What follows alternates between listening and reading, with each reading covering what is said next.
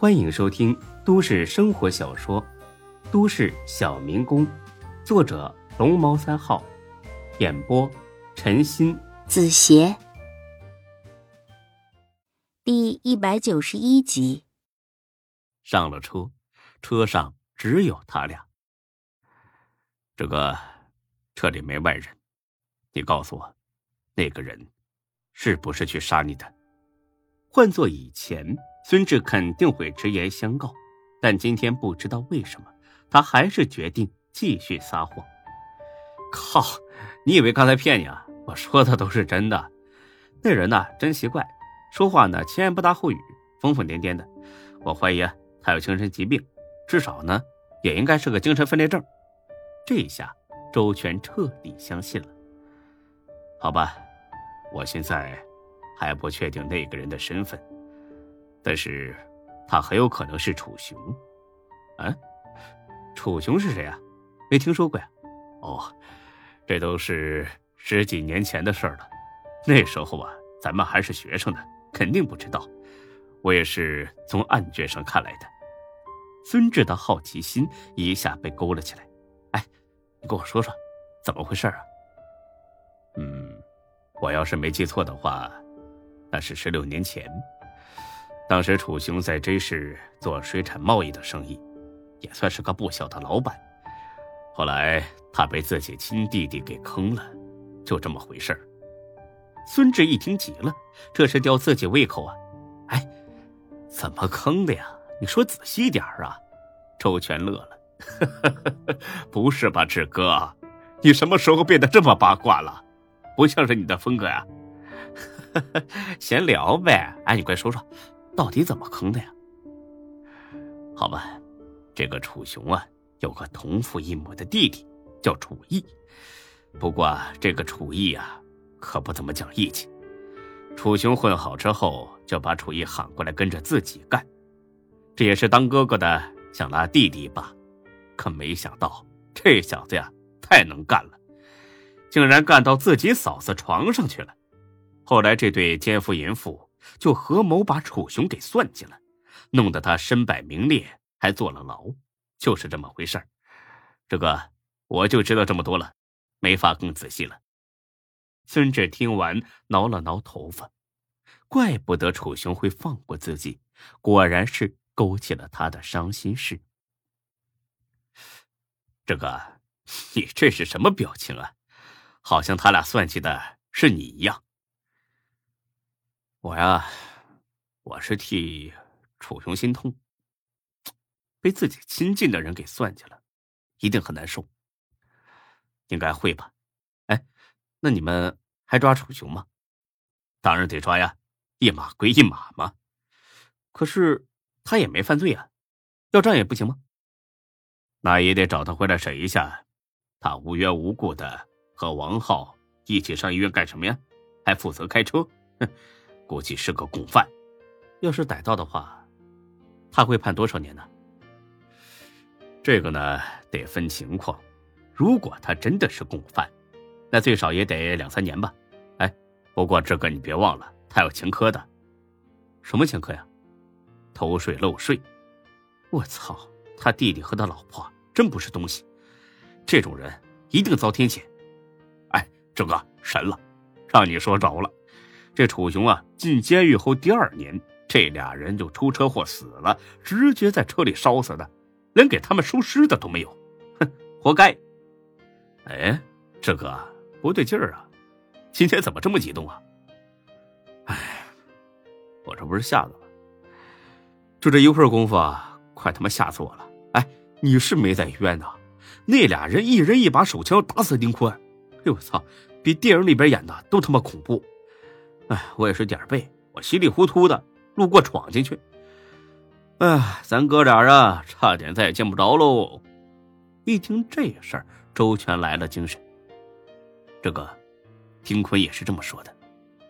现在呢，也没外人。要是有什么话，你赶紧跟我说，不然到时候，我是想帮，我也帮不了你。孙志一口咬定没什么说的丁坤的话。句句是真。行，那我就放心了。这个丁坤呢也是真厉害，怪不得呀能混这么大。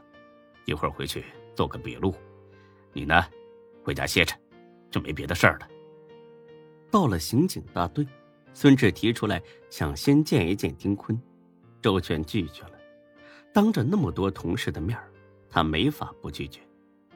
不行，这是不允许的，孙志，希望你实话实说，不要有任何的隐瞒。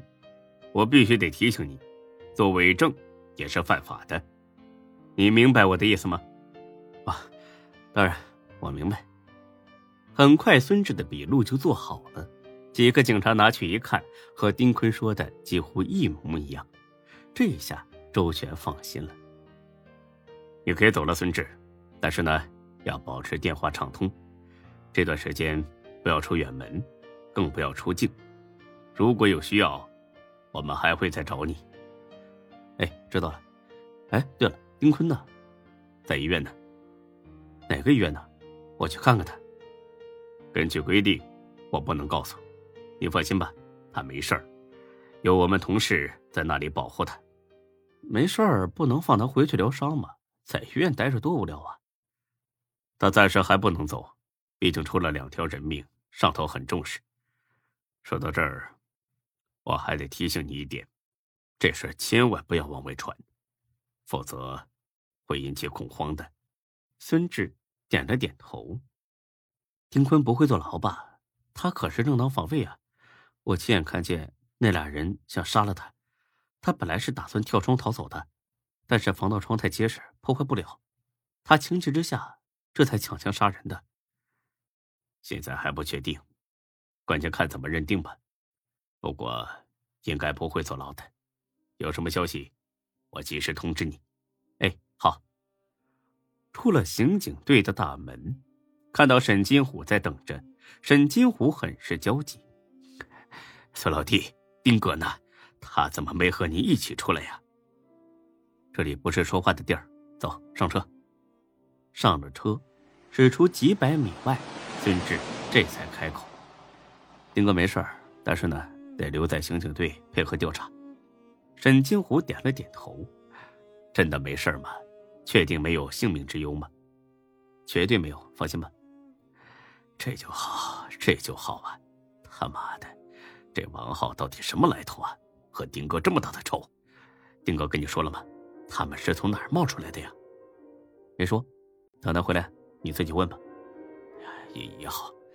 对了，谢谢你啊，孙志，你可是帮了我们坤沙集团大忙了。”丁哥怎么谢你，我不管，我只是个人的一点心意，你一定要收下。说着，他从后排拿过来一个包，孙志拉开一看，是十万块钱。坦白说，他很想要，因为这个白鹿实在太能花钱了。才哥又把店里的账掐得那么紧，搞得孙志有点捉襟见肘。前几天开房的钱都是白露出的。弄得孙志很没面子，但孙志还是推了回去。沈大哥，你客气了，这钱我不能要。怎么，还因为之前的事儿生我的气啊？不打不相识嘛，以后咱们可就是真正的朋友了。要不这样，你打我两拳，出出气。我真的不能要，我不是为了钱。沈金虎一听，有点生气了。为什么不要啊？你帮了丁哥这么大的忙，我要是不表示一下，能说得过去吗？你拿着，不让我生气了啊！孙志一看拗不过他，心想先收下，等以后找机会再还给他吧。那就谢谢沈大哥了，这就对了嘛。哎，你去哪儿啊？回店里吗？啊不，我还得啊回医院打针，我这肠胃炎犯了，肚子啊疼的厉害。我说你怎么出那么多汗呢？那我这就送你过去。哎，还有啊，把我衣服换上吧，你这副样子实在太吓人了。到了医院才发现，病房里站满了警察，杂物间那边拉起了警戒线，似乎正在勘察现场。一进屋，涛子正在吃饭。哎呀，我都快回来二十分钟了，你这泡屎拉的是不是太费劲了？你快吃吧，一个你们店里边姓董的女人送来的。我没让他送啊。哦，他说是才哥让他送的，还让他告诉你，让白露消停点少玩那一套。他什么意思呀？少玩哪一套啊？孙志苦笑一声，才哥肯定以为他之前是联合病友，要骗三十万去给白露花。呵呵呵你别理那个刘有才啊，他就是个神经病。哎，我觉得他人不错。哎，对了，你还不知道吧？丁坤死了。什么？我就知道你得这反应。丁坤死了，让人打死了。这回听清楚了吧？不可能啊！我刚才还见过他呀。涛子指了指东边。哎呀，就死最东边那个杂物间里边了。哎，我听说让人开枪打死了，尸体都打成马蜂窝了。但是警察呀，嘴里没一句真话，就说是有人持刀行凶。孙志这才吁了口气，他算知道什么叫谣言了。死的明明是王浩和老三，好不好？人家丁坤就是受了点伤，此刻正在层层保护下治疗呢。道哥，你搞错了，丁坤没死，是王浩和老三死了。哎呀，不可能！我刚才回来的时候，我听楼下保安都说了，哼，就那几个怂逼啊！哎，你是没见他们吓那逼样啊？咋的了？你亲眼看着了？孙志摸了摸耳朵后面，就把手掏到了涛子前面。当时啊，我就在场呢。哎，你看看，这就是王浩的脑浆子，我还没来得及好好洗洗呢。涛子看了看孙志，又看了看他的手。我操！骂完一句之后，涛子捂着嘴跑去厕所。隔着那么远，都能听到涛子嗷嗷吐的声音。